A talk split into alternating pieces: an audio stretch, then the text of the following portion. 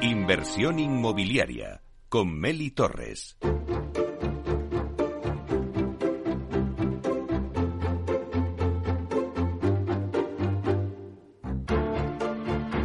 Es el momento del análisis. Bueno, pues hoy la entrevista de la semana se la vamos a dedicar a Irene Trujillo, directora general de Do de Vivo España y también vicepresidenta de Cowork, la Asociación de Espacios Compartidos, que nos contará el primer encuentro Living Summit que tendrá lugar el 23 de mayo en Madrid y es que el sector residencial ya no es solo un sector de venta y de alquiler. Se ha extendido hacia lo que llamamos el living, ¿no? Toda una serie de ofertas habitacionales que demanda el cliente hoy en día. Así que nos lo va a contar ella. Vamos a darle la bienvenida. Buenos días, Irene. Hola Meli, ¿qué tal? ¿Cómo estás? Muchas gracias por invitarme. Bueno, ya sabes que siempre es un placer tenerte aquí en Capital Radio y hoy además nos vienes a presentar el nuevo evento del Living, el primer Living Summit. Eh, ¿En qué consiste, Irene, y por qué habéis decidido crear este encuentro?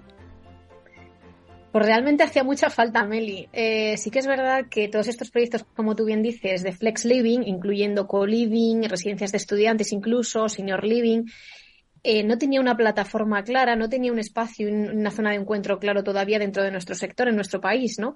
Dentro del sector inmobiliario. Y sí que es verdad que recogimos desde el punto de vista tanto desde las empresas como administraciones y todos los profesionales dedicados a ello, ¿no? Empezamos a escuchar y realmente hacía falta crear un evento que reuniese por lo menos una vez al año este tipo de proyectos, ¿no? Entonces, el objetivo realmente es conectar a inversores, promotores, etcétera, operadores, ¿no? Y todos los profesionales relacionados con este tipo de proyecto para que realmente se reúnan, compartan y también escuchen, ¿no? ¿Dónde estamos ahora? ¿Cuáles son realmente estos retos que, que tienen este tipo de proyectos? También cuáles son las ventajas y las últimas eh, tendencias. ¿no? Realmente hay muchos eh, actores ahora que, que, están participando de primer nivel, como Aedas Homes o Vicasa con Greystar, e incluso ¿no? las grandes consultoras como CBRE, JLL, Savills, etcétera, ¿no? Gesbalt, que han demostrado su interés y que necesitaban también ¿no? crear este espacio. Y nosotros desde Cowork, como, como asociación, ¿no? sin ánimo de lucro, sí que teníamos esa casi esa necesidad ya no de crearlo, de hacer ese esfuerzo y este año ha sido el primero que, lo vamos a hacer, también acompañados de, firmas legales como Andersen o Montero Aramburu, ¿no? que también nos acompañan y, bueno, pues acompañados de, de, padrinos de calidad, ¿no? Como tenemos al Colegio de Arquitectos, que nos ha apoyado, que se le celebrará allí además, y a Esprima y, y Sima. Es decir, que hay un interés que, que, yo creo que se da poco a veces en el sector de unir desde los arquitectos hasta promotores, hasta operadores, ¿no? Y esa es la voluntad que tenemos, todos abrazados y unidos por esa temática ¿no? dentro del, mundo del flex living. Claro, Irene, eh, comentas que, que, este evento proporcionará una oportunidad única para que los participantes se reúnan y compartan, así también como para conocer las últimas tendencias del mercado. Pues cuéntanos cuáles son las tendencias en este mercado. Pues una tendencia muy clara. Eh, es verdad que, por supuesto, el sector inmobiliario siempre está muy ligado a cómo vaya la situación económica y geopolítica, socioeconómica, etcétera. Y es cierto que mucho inversor ahora está en una posición ¿no? de wait and see, de, esperar, a ver qué está pasando, con lo cual es más eh, importante que nunca estar bien informados para tomar las mejores decisiones de inversión en cada proyecto. Y eso es lo que pretendemos también acercar aquí. Es decir, vamos a ver dónde estamos, eh, tanto en el punto de la normativa, en el punto económico, cuál es la demanda realmente, cuál es el número de camas que tenemos, ¿no? qué proyectos se están llevando a cabo y cuáles van a ver la luz en los próximos años, porque hay mucho en construcción. Entonces, realmente ponerlo todo eh, durante una jornada de un día entero muy condensado, es decir, desde las 9 de la mañana hasta las 6 de la tarde, el día 23 de mayo, y luego una jornada de gala por la noche para continuar con networking, pues es un reto que nos hemos puesto todos pero al final las agendas son muy apretadas, tenemos todos poco tiempo, tenemos que estar ahí, ¿no? Condensar toda, todo ese conocimiento en un día. Así que vamos a intentarlo. Bueno, no nos vas a desvelar todo, pero seguro que habrá sorpresas. Cuéntanos si hay alguna novedad que se va a presentar en este evento. Pues hay una novedad que sí que te puedo desvelar, aunque luego hablaremos más de ella en el propio evento, que es el libro blanco del living. Este libro blanco del living eh, es un documento que va a ayudar a las administraciones públicas también en su tarea de legislar porque es cierto que desde Cowork, desde la asociación, sí que hemos recibido muchas peticiones eh, desde ayuntamientos de todo tipo de tamaños, que esto también es, es, curioso, ¿no? O sea, no solo las principales ciudades de España, sino también otras ciudades se interesan por, por estos modelos ahora habitacionales y sí que quieren ¿no? meterlo dentro de su, de su legislación, dentro de su normativa y a veces no saben cómo, cómo abordarlo. ¿no? Ya hay ciudades como Valencia, Madrid, etcétera, que ya han lanzado estos primeros pasos y, lo están haciendo. De hecho, estamos eh, también hablando con ellos en muchos casos. Y lo que queremos es ayudar, ¿no? En vez de, oye, pues hacer una tarea titánica de sentarnos con cada uno, hemos pensado que lo más eficiente era hacerlo al revés. Es decir, vamos a sacar un documento que a ellos les sirva como base para entender mucho mejor de qué es esto el co-living, ¿no? Desde, tanto desde un punto normativo de espacios por metros cuadrados, etcétera, hasta qué se necesita de forma legal, tipología de contratos, etcétera. O sea, todo lo que podamos ayudarles lo vamos a hacer. También teniendo en cuenta que tenemos el conocimiento de muchas empresas involucradas y ahí es poner, ¿no? Entre todos ese co de colaborar también, ¿no? Y, dar esa información que es muy útil. Claro, este libro blanco yo creo que, que va a esclarecer mucho el tema de la normativa. No sé cómo se tiene que legislar para este tipo de proyectos. Es una pregunta que yo me hago y que seguro que muchos de nuestros oyentes eh, se hacen, ¿no? Y además, si lo ponemos en el contexto en el que estamos ahora, ¿no? Eh, pues en unas elecciones que dentro de poco, el 28, van a tener lugar aquí en Madrid las elecciones autonómicas. Los partidos políticos en Madrid, en sus propuestas, y esto te pregunto, Irene, eh, en sus propuestas de vivienda de cara a las elecciones, ¿llevan en sus programas ese apoyo a impulsar estos nuevos modelos habitacionales? Sinceramente, algunos de ellos sí. Sí, porque ya se han sentado, han entendido, o sea, los que han trabajado realmente más mano a mano y más cerca con el sector inmobiliario y entienden la demanda y cómo se está moviendo la sociedad a día de hoy y quieren realmente dar una respuesta desde el punto de vista público a estos nuevos eh, modelos, sí que lo están incluyendo. Es decir, ya eh, la Administración está empezando a entender que si quieren sacar, por ejemplo, vivienda asequible, no es suficiente con lanzar viviendas de tres dormitorios y dos baños con piscina, porque esa no es toda la demanda que tienen. No toda la demanda son familias. Hay mucha demanda que son jóvenes en sus primeros años que se quieren independizar y no necesitan un piso tan grande. A lo mejor necesitan algo donde estar un año, dos años, tres años, algo más pequeño pero más divertido, con zonas comunes, con más servicios, que les permita arrancar. ¿no? desde su vivienda de, de padres, ¿no? su vivienda familiar irse, ¿no? También eh, divorciados o personas que se han quedado eh, viudas. O sea, hay realmente una tipología que no está dándose respuesta todavía dentro de, la vivienda pública. Y sí que hay ayuntamientos que ya están lanzando, incluso desde esa vivienda asequible, nuevos modelos que realmente dan respuesta a las necesidades, ¿no? Desde, desde la población. Claro, te hacía la pregunta, ¿cómo se tiene que legislar para este tipo de proyectos? O sea, ¿qué vosotros eh, pensáis que lo primero que se tiene que hacer, eh, no sé si cambios de uso? Sí, realmente muchas veces pensamos que legislar es hacer más leyes, eh, regular más. Y hay veces que es lo contrario. Nosotros nos hemos dado cuenta que en España, bueno, pues que es un país con, con una larga historia, se ha ido regulando y regulando y sobreregulando y tenemos realmente una tipología de normativa muy compleja. Es decir, tenemos la normativa eh, municipal, la normativa regional, normativa nacional, tenemos el código técnico, si tienes una licencia de actividad, además la licencia de actividad que te corresponda. O sea, es muy farragoso, realmente es muy burocrático y a veces se solapan unos temas con otros y es complicado, ¿no? Entonces, ha habido un momento que es, vamos a analizar los proyectos desde un punto de vista también de evolución, porque mucho de esta normativa está hecha, por ejemplo, el Plan General de Ordenación Urbana de Madrid es del 97. Ha llovido desde entonces, la pues sociedad ha cambiado y la normativa no se ha adaptado. Entonces, tiene que flexibilizarse, tiene que haber cabida para nuevos cambios, para nuevos proyectos que ni siquiera a día de hoy nos imaginamos mañana. Entonces, es complicado, pero es cierto que, que en otros países ya se está haciendo y se hace con éxito, en países muy desarrollados y con proyectos muy exitosos, con lo cual en España tenemos que reflexionar sobre esto, ¿no? Y de hecho, eh, contáis en este eh, bueno pues primer evento del Living con un país de fuera de España invitado para conocer sus proyectos, ¿no? Como ejemplo también de lo que está pasando fuera de España. No sé si nos puedes comentar un poquito, ¿es muy diferente los proyectos de Living fuera de España si los comparamos con España? Pues mira, efectivamente, el país invitado que vamos a, a tener en el primer Living Summit va a ser el Reino Unido ¿Y por qué le hemos invitado? Porque realmente en Reino Unido es un claro ejemplo de éxito en este aspecto. Londres es una ciudad hipercompleja, multicultural, con un nivel de, proyectos muy altos y un precio por metro cuadrado muy elevado. Pero sin embargo, la normativa es bastante flexible. O sea, hay, camino y hay, y hay espacio para que se creen proyectos de este tipo. Con lo cual sí que hemos invitado a, a un equipo de arquitectura, al Ford, para que nos cuente cómo hacen ellos estos proyectos allí. Además, ellos también tienen sede ahora en Madrid y realmente conocerlo de primera mano porque ellos también pueden aportar mucha luz y podemos ver cómo también se puede hacer, ¿no? O sea, que tener no solo la mirada de nuestro país y conocer perfectamente la situación interna, sino también qué se está haciendo fuera y por qué no se pueden hacer estas cosas aquí es súper importante. Claro, dices qué se está haciendo fuera y qué no, pero ¿qué se está haciendo en España? Irene. Pues sí, mira, esta pregunta, si me lo hubieras hecho hace cinco años, Meli, te hubiera dicho nada, de coliving nada, y de cocinos tampoco.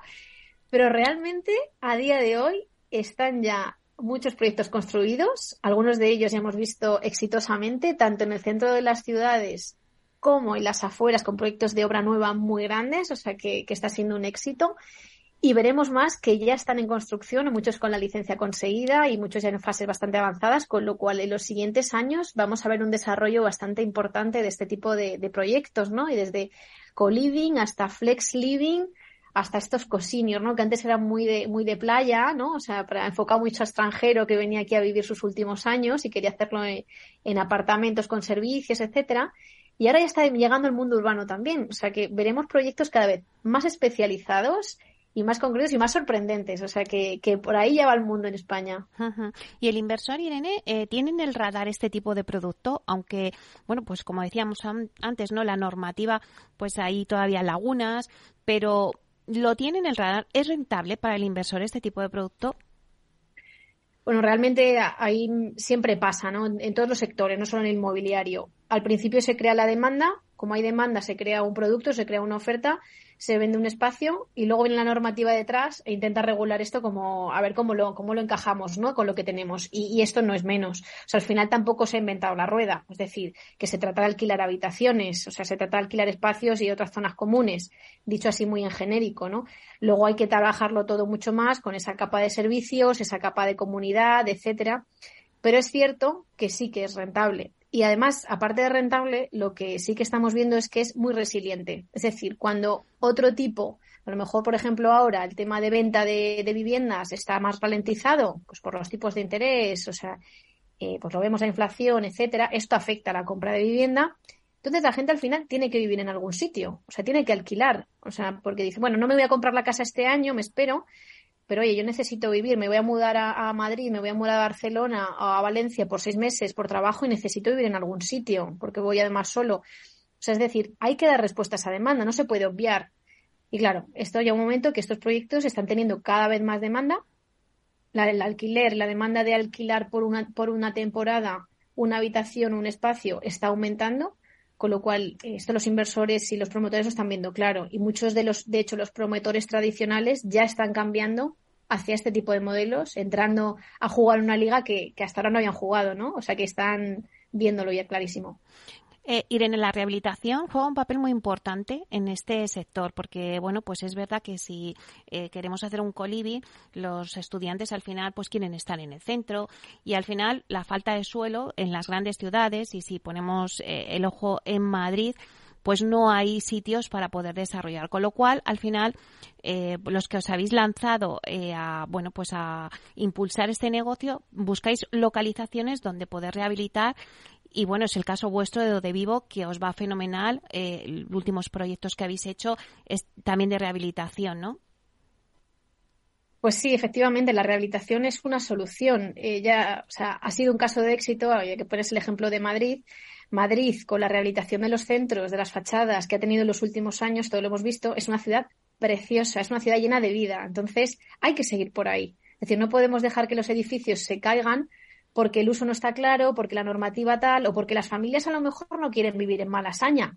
Porque, porque puede que sí, pero puede que a lo mejor no sea tan cómodo, o no lo sabemos. Entonces, lo que sí que hay es una demanda de gente más joven que quiere vivir en el centro, pero que a veces no quieren tampoco o no pueden eh, pagarse un piso tan grande. O sea, porque los pisos suelen ser muy grandes.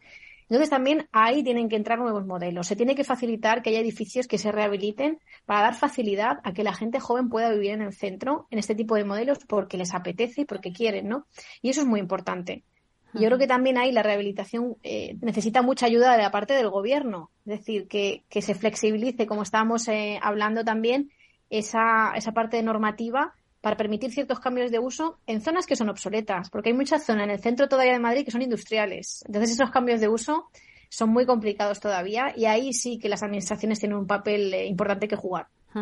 Ponnos algún ejemplo, Irene, dedo de vivo de vuestro o alguno de vuestros últimos proyectos para que la gente vea que esto ya es un hecho y que ya eh, pues está disponible en, en, Madrid y que bueno pues tiene una actividad, ¿no? Hmm.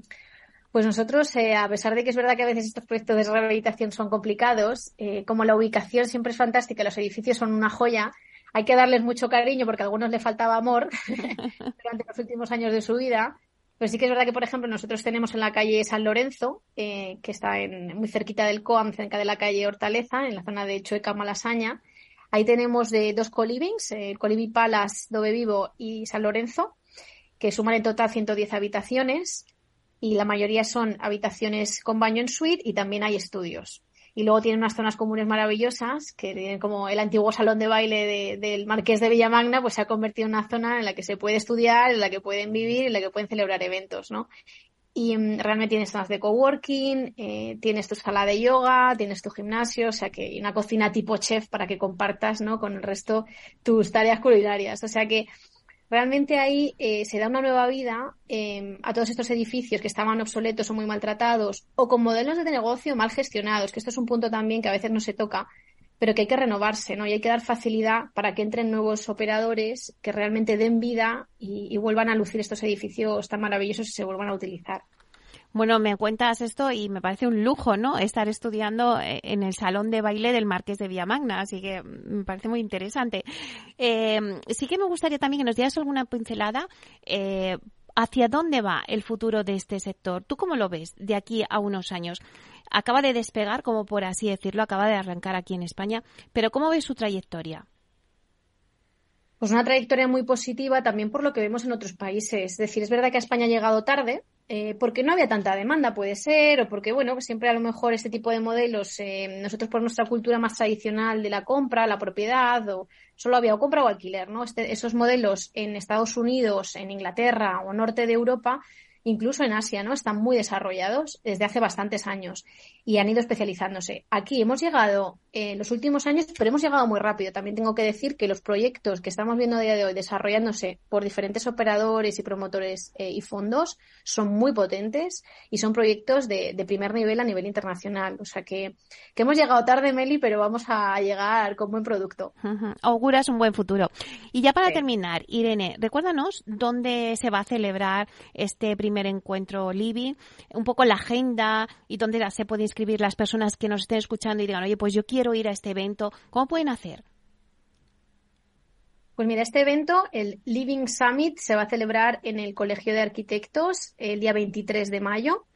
Eh, consta de dos partes. Una primera parte es una jornada más técnica, donde se van a ver estos paneles, mesas redondas, toda la parte más de información, mucho networking también, desde las 9 de la mañana hasta las 6 de la tarde. Y luego va a haber una gala eh, por la noche en el AEDAS Homes Flagship, que será más enfocada al network. Nos vamos a divertir también, nos vamos a tomar algo y vamos a charlar del, sector. Eh, también va a haber una entrega de premios eh, para el sector del living, que es la primera vez que se va a hacer. también voy hablando también con el SIMA y tal, un poco porque estamos en la misma época, ¿no? Todos los que quieran comprar entradas lo pueden hacer a través de la página web del livingsummit.org, o sea que ahí pueden comprar sus entradas. Y también es, cierto que, son entradas limitadas, porque es en el Colegio de Arquitectos, no es una feria o no es en un espacio de congresos muy grande. O sea, este ha sido la primera vez que lo hacíamos y nos apetecía, ¿no? Como, como símbolo hacerlo dentro de Madrid, dentro del Colegio de Arquitectos. Y sí que es cierto que, las plazas son limitadas, con lo cual sí que animo a todo el que quiera, todavía quedan plazas, pero se van llenando los huecos, o sea que os animo a que participéis. ¿Qué objetivo os habéis planteado con este encuentro, eh, Irene? Pues el objetivo claro es que realmente el mundo del living se conozca mucho más, que realmente dé seguridad y, también se conozcan y creen sinergias las distintas empresas que se dedican a ello. Es decir, que este fondo que llega por primera vez encuentre un estudio de arquitectura eh, con el que trabajar aquí, que encuentre un abogado, que también encuentren esa parte jurídica clara eh, para, para, instalarse, que el operador pueda encontrar incluso eh, la empresa de equipamiento que necesita o de mobiliario, eh, porque no, no, no, lo encuentra, ¿no? Porque ese es otro tema muy interesante, que varias empresas como Sutega, Vicarbe o, o Wifers nos van a, nos van a también enseñar el equipamiento y el mobiliario de este tipo de proyectos, que no estamos tan acostumbrados a hacerlos en España. O sea que realmente tiene que ser muy útil. Es decir, que quien vaya se va a llevar puesto quizá algún negocio cerrado y sobre todo proveedores y servicios. O sea que yo creo que es súper importante. Porque como antes decías, eh, bueno, pues ahí están todos, o sea, promotores, abogados, eh, financieros, todo. Eh, porque el tipo de perfil ya no es solamente que vaya enfocado a, a la residencia, como las residencias de estudiantes, a jóvenes estudiantes. No, no, no. También está el Fresh Living, el Senior Living, o sea, eh, la, el extracto de, edad que comprende todo el perfil del cliente que quiere acceder a este tipo de, de encuentros habitacionales, o sea, es muy amplio. Efectivamente, además está muy enfocado al profesional. Es decir, no lo hemos enfocado tanto al usuario final, porque el usuario final vendrá después y se pueden hacer en otro tipo de eventos, sino que lo que hemos querido acotar al profesional que trabaja en el sector y quiere dar buena respuesta. Es decir, al arquitecto que quiere diseñar un edificio de coliving y quiere realmente saber cuáles son las últimas tendencias, ¿no? O al fondo que está aterrizando en España, que está empezando sus primeros eh, proyectos porque vienen del mundo de la oficina y quieren hacer un coliving y decir, oye, ¿dónde me muevo y con quién hablo, no? O sea, esto es el, el, enfoque, ¿no? Muy profesional, o sea, que casi toda la audiencia que va a haber es una audiencia de alto nivel que realmente esté muy interesada en este tipo de proyectos. Bueno, pues la verdad es que ahí quedan nuestros oyentes esa cita el 23 de mayo. Muchísimas gracias, Irene Trujillo. Siempre es un placer hablar contigo y compartir pues este nuevo evento con todos los oyentes y con vosotros. Gracias a ti, Meli. Ha sido un placer como siempre. Muchas gracias. Un abrazo. Hasta pronto. Abrazo. Adiós.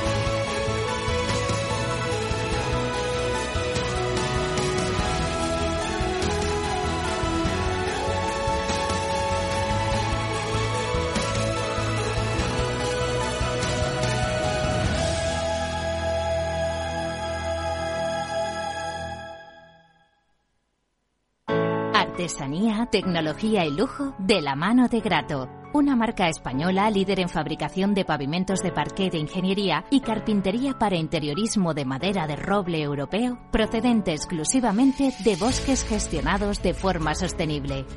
Grato te ofrece las mejores calidades para tus proyectos residenciales y hoteleros, fabricando tanto parqué de ingeniería como cocinas, puertas, armarios y muebles de baño con exclusivos diseños, siempre con trato directo de fábrica. Grato da vida a espacios en todos los rincones del mundo con productos sostenibles, duraderos, de alta calidad y personalizables.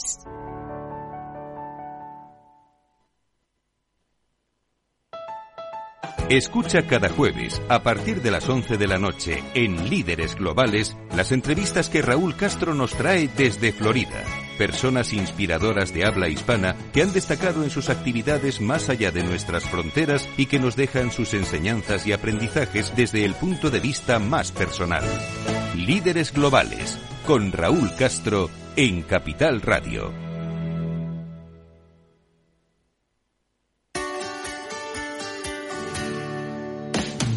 Humanos en la Oficina, el programa más divertido y de mayor influencia en el mundo de las organizaciones, con el presentador de mayor audiencia en el mundo del capital humano y speaker internacional Miguel Ángel Pérez Laguna.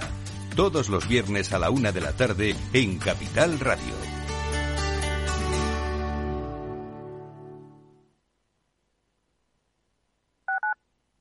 Madrid, 103.2, Capital Radio. Gráficas Naciones. Más de 50 años de experiencia en el sector de las artes gráficas. Apostamos por la última tecnología tanto en impresión offset como en digital y gran formato. Realizamos todo tipo de impresión. Tarjetas de visita, folletos, libros, vinilos, decoración y montaje de stands. Más información en el 91 629 2145 o en gráficasnaciones.es. Los viernes en Capital Radio te proponemos descubrir y comprender las estrategias de empresas con éxito que servirán de inspiración y ejemplo para la tuya. Escucha Metaempresas, un programa presentado por Andrés Arenas con la presencia y los consejos de expertos en distintas áreas y profesores de reconocida trayectoria. Todos los viernes a las siete y media de la tarde, Metaempresas, Capital Radio.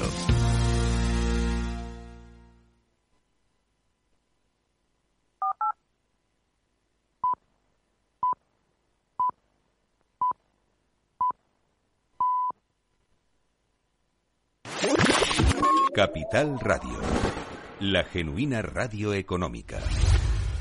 Siente la economía.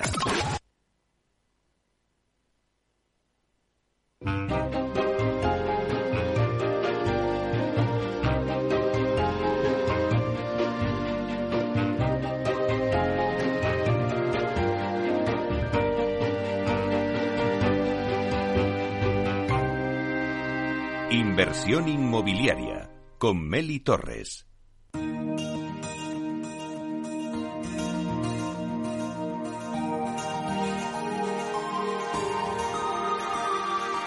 En nuestra sección La Vía Sostenible con Vía Ágora, os contamos la transformación de la vivienda del futuro enfocada en una construcción sostenible como pilar principal.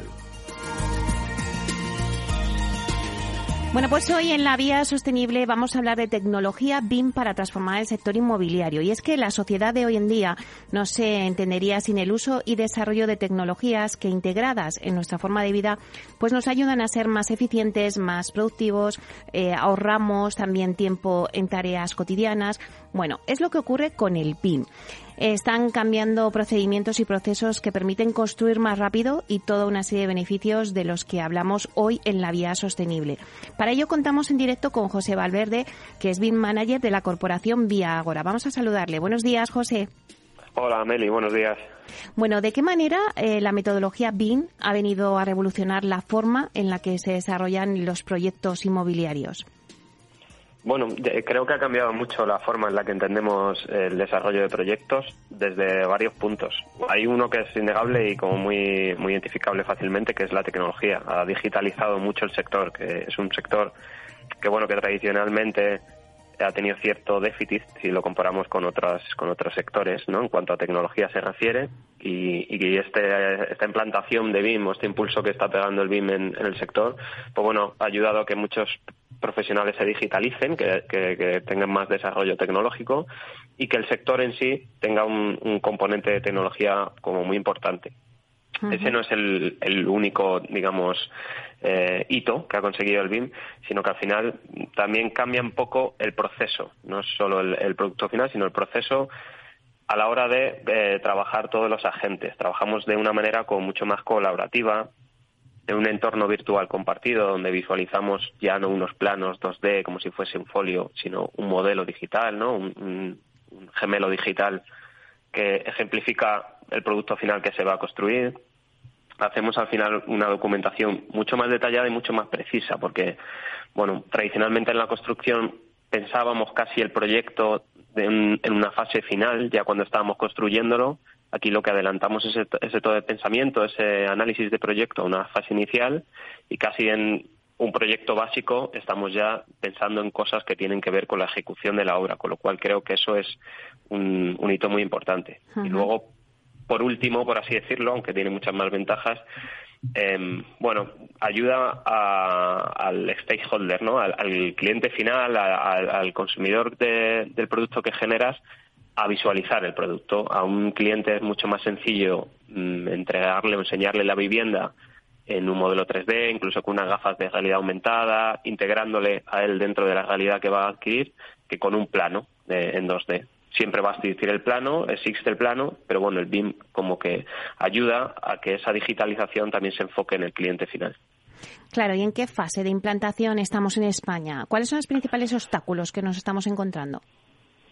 Bueno, eh, hay muchos estudios sobre esto de la implantación. De hecho, había unos objetivos antaño que, que bueno, que, que sobre esta fecha ya tendría que estar súper implantado con los objetivos que se plantaron hace, hace mucho tiempo.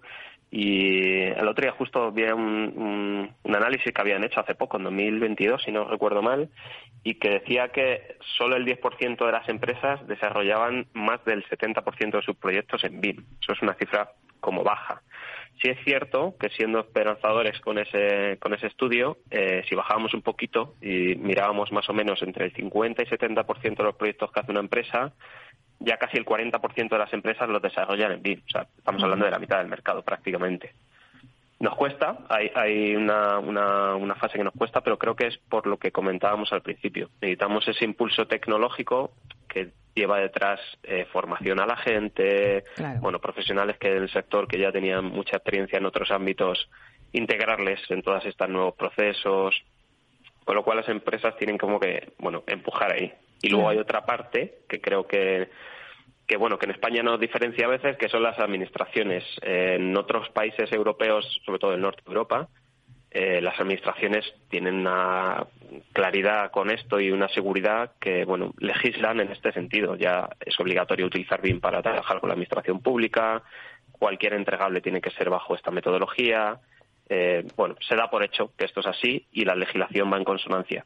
Aquí la legislación no obliga en ese sentido de momento o no obliga con fuerza, entonces, bueno, creo que eso es parte de, ese impulso que necesitamos, que la legislación, que las administraciones públicas también entiendan la importancia del BIM en toda su, globalidad. ¿Y cómo ha sido la implantación de BIM en Vía Agora? Bueno, es un reto grande. Eh, yo nunca pienso que nunca deja de estar implantado porque esto va de tecnología y al final estamos sujetos al, constante cambio de la tecnología que hay. Hay procesos en los que, bueno, hacemos las cosas de una manera determinada, cambia la tecnología y de repente hay que, hay que adaptarlo, con lo cual siempre seguimos implantando, ¿no? Al final aquí es una corporación muy grande, son muchas, muchas personas y sobre todo somos muchos agentes muy diferentes. Tenemos gente que está en construcción, en obra, eh, que directamente ejecuta allí, gente que diseña proyectos, ingenieros, arquitectos, tenemos fabricantes, eh, gente que trabaja eh, hablando de temas de sostenibilidad. Bueno, meter a todos esos agentes dentro de un mismo paraguas, que es el BIM, bueno, es, es ambicioso, ¿no? Pero pero bueno, lo estamos consiguiendo y, sobre todo lo que estamos consiguiendo es que dentro de la corporación, con todas las empresas que tenemos y haciendo todas estas cosas diferentes, las cosas fluyan. Que, que, el proceso natural de la construcción que va desde un arquitecto diseña un proyecto o un promotor compramos el suelo, diseñamos un proyecto, se diseña, se ejecuta y se industrializa, bueno, vaya, sirva de manera, vaya de manera natural, ¿no? Se ejecute de manera natural y al final tengamos incluso eh, capacidad para seguir innovando, seguir siendo competitivos, pero mejorando lo que hace la competencia. Entonces, bueno, es, es, un reto, pero, pero la verdad que estamos muy contentos. Bueno, ¿y qué beneficios tiene aplicar BIN a los proyectos de obra residencial? Bueno, tiene muchos, porque mm, al final eh, la obra residencial es como un buen ejemplo para, para, para, la metodología BIM porque casi siempre tiene un carácter repetitivo. Al final siempre hay tipologías de viviendas repetitivas, tipologías de baños repetitivos. Bueno, pues se tiende a hacer eh, lo más homogéneo posible en proyecto. ¿no? Entonces ahí es donde el BIM tiene como mucha potencia. Hay una, un beneficio como muy claro que es el, ser capaces de, de, lo que comentaba antes, ¿no? de analizar el proyecto en fase de diseño, con lo cual luego ganamos mucha velocidad de construcción en obra porque ya vamos a, tiro hecho, ¿no? Si, si se me permite la expresión. Es como muy, como muy pensado todo antes y en obra pues directamente no encontramos tantos problemas como se encontraban antes. Hay una parte importante también de esto de este beneficio que es el, el control de la superficie de vivienda. Al final, cualquiera de nosotros cuando vamos a comprar una vivienda eh, firmamos y decimos, bueno, pues esta es mi vivienda que me encaja, que es cumple con mis requisitos, pero también con los metros cuadrados que estoy comprando. Eso es súper importante para el cliente. Y bueno, el BIM me permite que yo en todo momento tenga una trazabilidad de todo lo que está pasando y que sea capaz de gestionar muy bien esas superficies, que al final es lo que el cliente está comprando y por lo que está pagando un precio, ¿no? Y está depositando sus ahorros. Entonces, ahí sí que tenemos que ser súper precisos y hacer un modelo digital nos, nos, nos, impulsa a hacer esto. Y luego hay un, tercer punto que, sí me gustaría señalar que es bueno como herramienta comercial también también también está ahí al final lo que decía si, si hacemos una preconstrucción de ese, eh, de ese edificio si en, la caseta de ventas ya tenemos un, capacidad de enseñarle al cliente la casa real eh, con, en un 3D que pueda sumergirse en esa realidad que va a vivir pues yo creo que, que es una cosa como muy beneficiosa para, para el sector en el que estamos y que en el mobiliario como que se potencia todavía más. Bueno, pues muchísimas gracias, eh, José Valverde, BIM Manager de la Corporación Vía Agora. Un placer. Gracias, Meli, como siempre. Hasta pronto.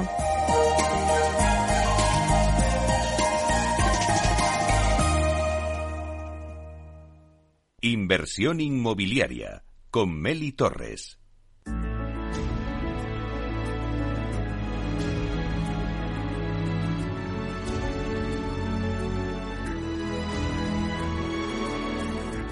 La promoción de la semana.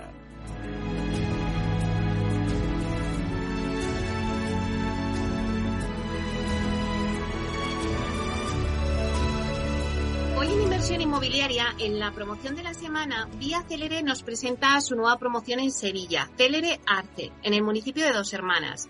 Con este proyecto, Vía Celere ha desarrollado ya 1.415 viviendas en la provincia de Sevilla.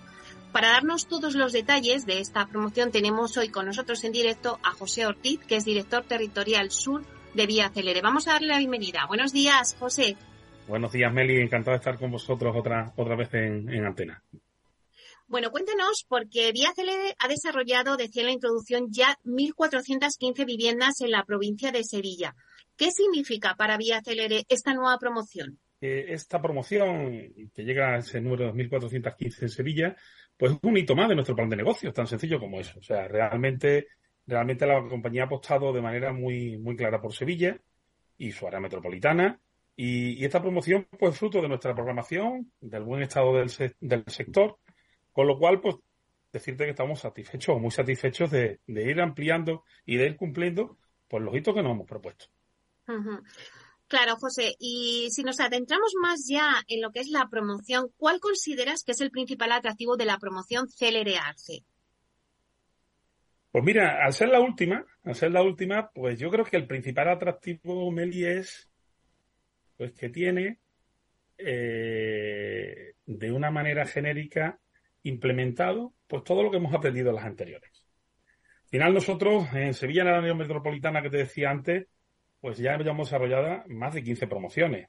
Eso al final te da, está dando un feedback eh, pues prácticamente al día de las necesidades del sector, de las necesidades de nuestros clientes. ¿vale? Concretamente, tú lo has dicho antes en la presentación, estamos hablando que, que, que esta promoción está ubicada en Entrenúcleos y nosotros ya en Entrenúcleos pues tenemos en promoción casi 800 viviendas, ¿vale?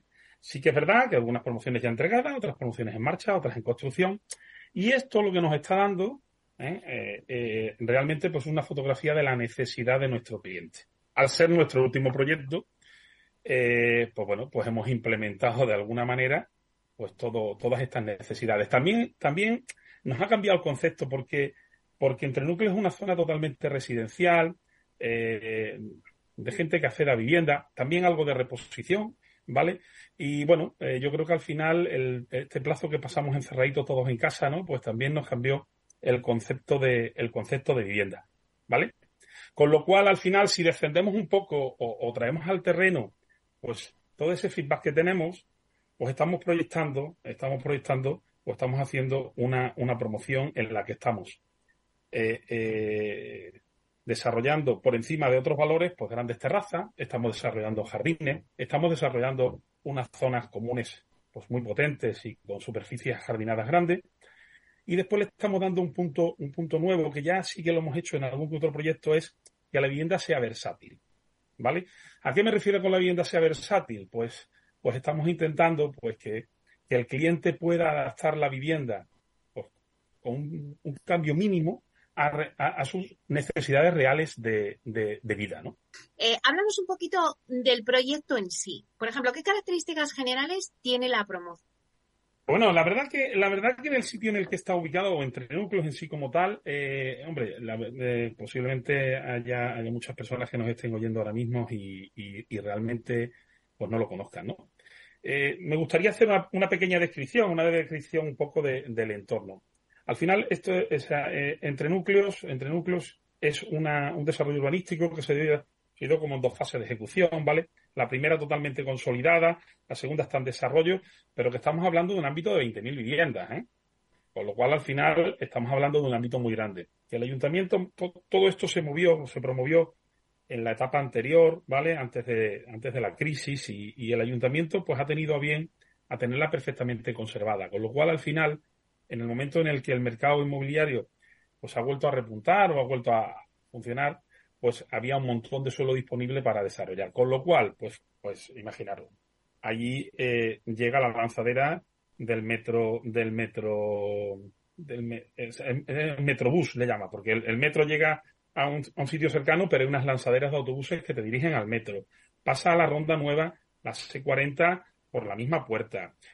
Un, entorno en el que está la Universidad de Loyola, un entorno en el que está la nueva ciudad del Betis. Con lo cual, al final, pues es una zona muy, muy, muy moderna, evidentemente adaptada a las necesidades del público que está demandando vivienda allí y que, y que evidentemente está, está muy bien, muy bien comunicada. Nosotros allí, pues, tenemos varias parcelas, Meli, y una de ellas, bueno, pues, digo, hemos desarrollado, este sería el séptimo proyecto, desarrollamos allí. Tenemos una parcela eh, de bloque aislado y, y, lo que hemos intentado eh, con el proyecto, pues, adaptar el proyecto a estas necesidades que te he estado, te he estado comentando antes, ¿no?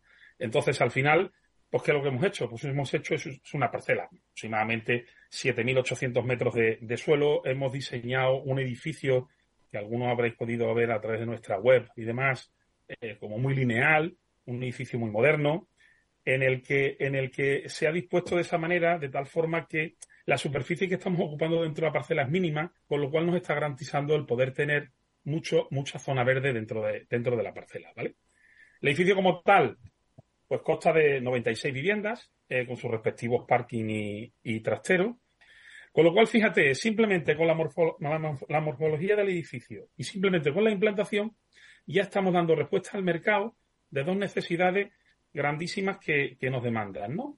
Grandes terrazas, la posibilidad de tener grandes jardines, ¿vale? Y la posibilidad de poner viviendas con bajos, bajos con jardín que hemos seguido pues, un mix de viviendas de, dos, tres y cuatro dormitorios, ¿vale? Las viviendas de dos dormitorios y tres dormitorios son viviendas con, sus con dos baños, cada una de ellas.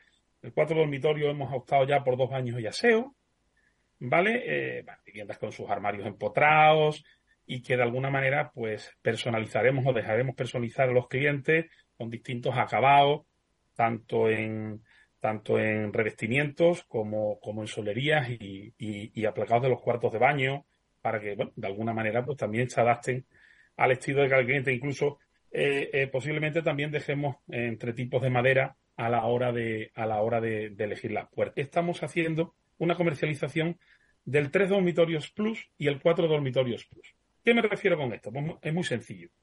Nosotros hemos diseñado el proyecto eh, una, un espacio de aproximadamente 10-12 metros cuadrados, ¿vale? Que hemos ubicado entre el salón y los dormitorios, porque las viviendas en sí, el 70% del proyecto, pues son viviendas normales, con su zona día-noche, ¿vale? Mm. Perfectamente pensadas, pues bueno, pues una vivienda muy normal de las que estamos haciendo hoy en día.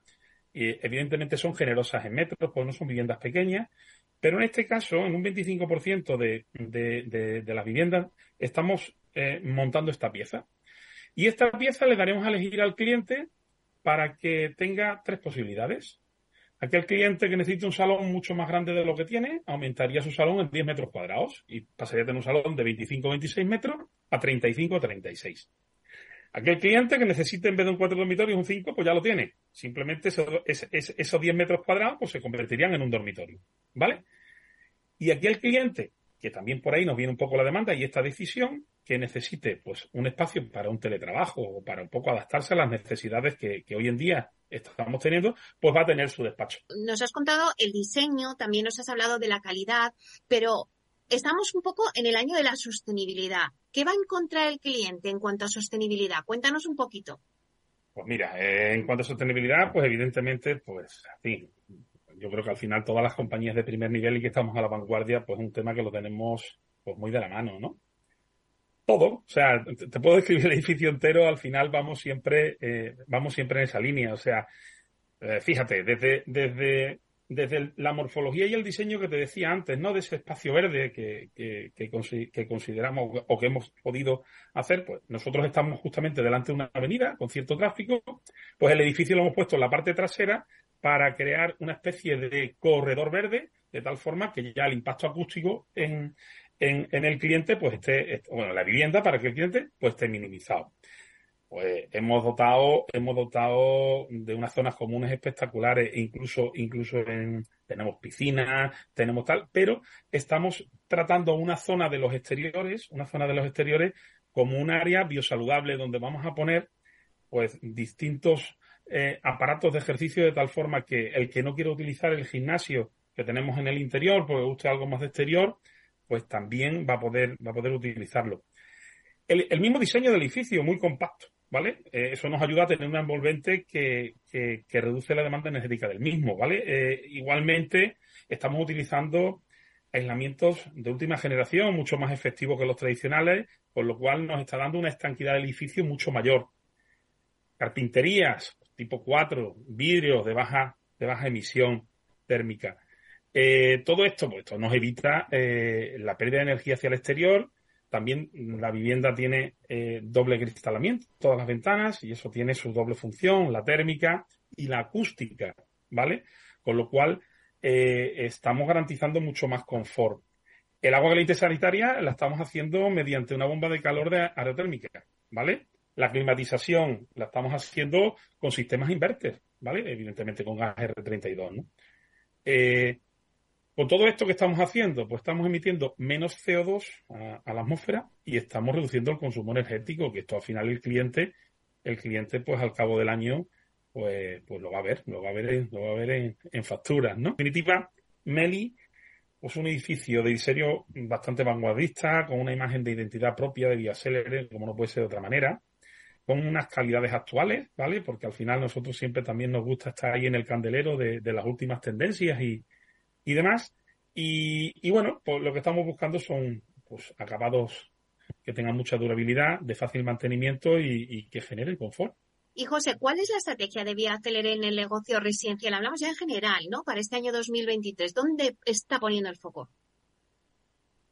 Pues mira, el año 23, y mientras a mí no me digan lo contrario, Meli, yo te hablo de, de la Dirección Territorial Sur, pues nuestro plan de negocio, como lo tenemos estipulado, estamos, nosotros, bueno, eh, como todos los que nos dedicamos a esto, pues, pues estamos todo el día solfateando el mercado. Nosotros nuestra estrategia es seguir poniendo en el mercado distintas promociones, ir viendo un poco pues, las distintas oportunidades de negocio que podamos implementar en el portfolio de, de, suelo que tenemos y, y, poniendo el ojo, en el caso de Andalucía, pues principalmente en Sevilla y Málaga, que son, que son dos, vamos, dos ciudades, dos provincias que, que, que, están funcionando muy bien y de forma colateral, pues tanto Córdoba como Cádiz, que en la que también estamos implementados, pues cualquier eh, oportunidad de negocio y suelos que tenemos, pues seguiremos poniéndolos en marcha. Nosotros, ya te digo, sí que estamos expectantes, pues como absolutamente todo el mundo, pero yo creo que al final todo el que tiene un negocio, pues evidentemente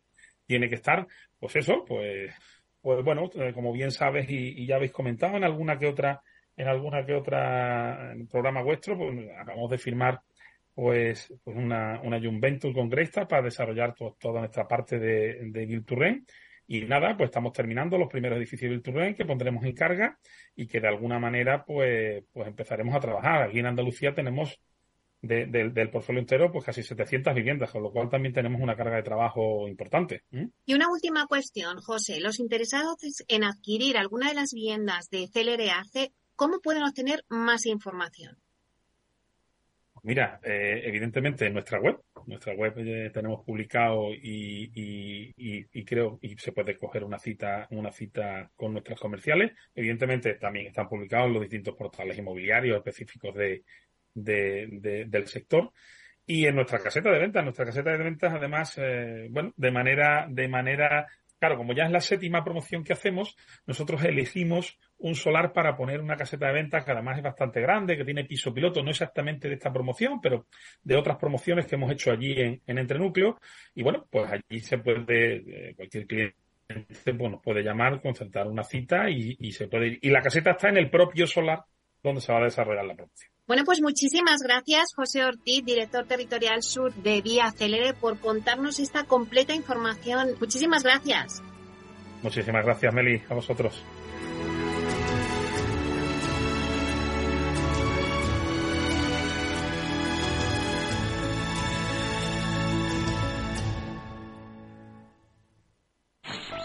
En Capital Escucha cada te mantenemos económicamente informado desde que amanece. Son las 7 de la mañana, hora central europea, las 6 de la mañana en Canarias. Aquí comienza Capital, la bolsa y la vida. Haciendo algún break en el camino. Enseguida, hora trading la hora más golfa de los mercados. Para continuar informándote después de comer. Son las 4 de la tarde, las 3 en Canarias. Esto es Mercado Abierto, en Capital Radio. Y que cierres el día conociendo todos los detalles. Señoras y señores, buenas noches, bienvenidos. Escuchan la sintonía de Capital Radio. Les invito a que nos acompañen aquí en el balance. Capital Radio. Información económica de calidad.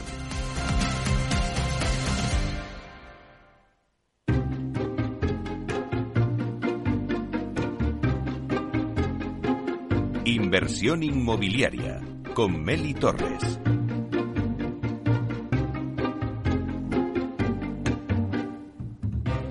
Bueno, pues ahora ya estamos llegando al Ecuador del programa a las 12 eh, en España, eh, las 11 en Canarias. Y bueno, vamos a dar paso a nuestro debate. Como no, vamos a tener el debate sobre la ley de vivienda. Y es que, bueno, pues la nueva ley de vivienda ha traído un gran debate en torno al mercado inmobiliario ya que contempla medidas que afectan de manera directa tanto a propietarios como a inquilinos en el ámbito del alquiler, así como a otros aspectos de compraventa de inmuebles, de grandes tenedores o de procesos de desahucios, entre otras cosas. Eh, bueno, pues hablo también del Bill Todo esto eh, vamos a tener un debate en donde vamos a analizarlo con expertos en la materia. Contaremos con Mariano Fuentes, delegado de Desarrollo Urbano del Ayuntamiento de Madrid, con Julián Salcedo, presidente del Foro de Economistas Inmobiliarios del Colegio de Economistas de Madrid, también socio director y fundador de Cefire. También estará con nosotros David Caraballo, gerente general de Alquiler Seguro, y Daniel Cuervo, gerente de Asprima. Pues os dejo en breve con el debate de 12 a 1 aquí en Inversión Inmobiliaria. Os esperamos.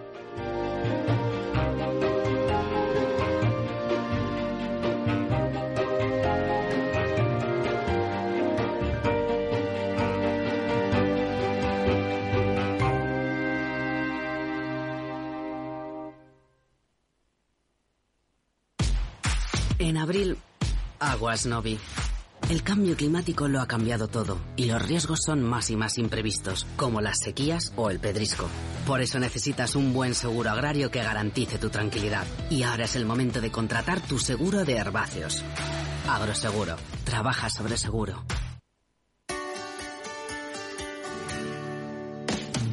Aquí, en Capital Radio, está el programa más divertido y de mayor influencia en el mundo del capital humano. Todos los viernes a la una de la tarde, únete a Humanos en la Oficina, presentado y dirigido por el speaker internacional Miguel Ángel Pérez Laguna.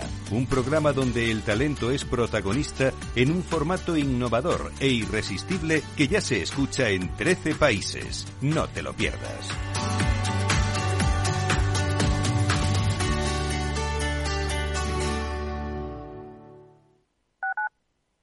Capital Radio, Madrid, 103.2. Hornos San Onofre. Somos pasteleros y eso nos gusta. Utilizamos materias primas que nos hacen disfrutar y elaboramos todos nuestros productos de forma artesanal, sin sucedáneos, ni margarinas, ni grasas trans. Sabemos que las cosas buenas son importantes. Con el hashtag buscamos gente dulce. Hornos San Onofre, calle San Onofre 3, teléfono 91 532 9060, www.pasteleriasanonofre.com. Disfruta de la mejor cocina gallega en Montes de Galicia. Todo un clásico moderno en el barrio de Salamanca. Disfruta de la variada dieta atlántica, de las mejores carnes y pescados tratados con respeto y transparencia y regados con una de las mejores bodegas de la zona. En grupo, en familia o en pareja, Montes de Galicia te ofrece el espacio perfecto en cada ocasión.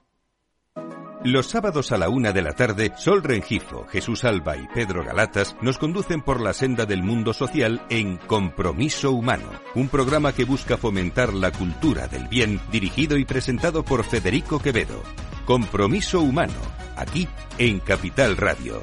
Escucha lo que viene.